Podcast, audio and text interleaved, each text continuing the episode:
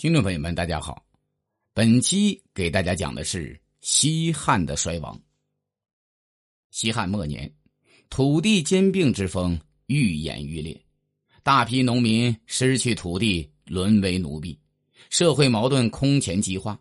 王莽代汉建新之后，先后颁布了王田令、私属令等一系列新政，力图缓解西汉中期之后日益激化的社会矛盾。然而，王莽改制触动了大豪强与许多上层官僚的既得利益，遭到了他们的强烈反对与排斥。加之改革措施过激过快，终于使这场由封建统治阶级自上而下的自救式改革以失败而告终。王莽改制不但没能缓解西汉中后期以来不断激化的社会矛盾，反而使得这种矛盾空前激化。加之新朝末年水旱灾祸不断，终于在新莽天凤年间爆发了著名的绿林与赤眉大起义，一时间四方响应，天下大乱。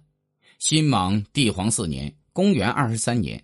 昆阳城下，面对新朝号称百万的围剿大军，西汉皇族后裔出身的刘秀沉着冷静，奋力死战，终于在其他绿林军的配合下，一举摧垮新莽四十二万大军。昆阳之战标志着新王朝赖以维持其统治的军事力量基本上消耗殆尽。同年，绿林军攻破长安。王莽死于便民之手，新朝灭亡。新朝灭亡之后，曾与绿林军并肩作战的刘秀北渡黄河，与绿林军彻底决裂，从而开始了他占有河北、逐鹿中原，进而兼并天下的霸业。二十五年，即东汉建武元年，刘秀在河北登基称帝，因刘秀。是西汉皇族的后裔，故国号仍为汉。刘秀就是汉世祖光武皇帝。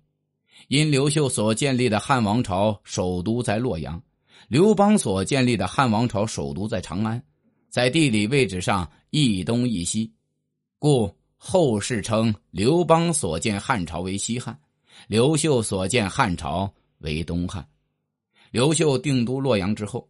不断对四方用兵，先后消灭了盘踞关中、号称百万的赤眉军，割据陇右、立地称王的韦骁与在西蜀称帝的公孙述等大小数十个割据势力。经过十二年的东征西讨，刘秀终于在东汉建武十二年，即公元三十六年，扫灭了最后一个割据势力——成家帝公孙述。自此，经历了自新莽末年长达近二十年的纷争混战，古老的中华大地再次归于一统。本期已经讲完，欢迎订阅。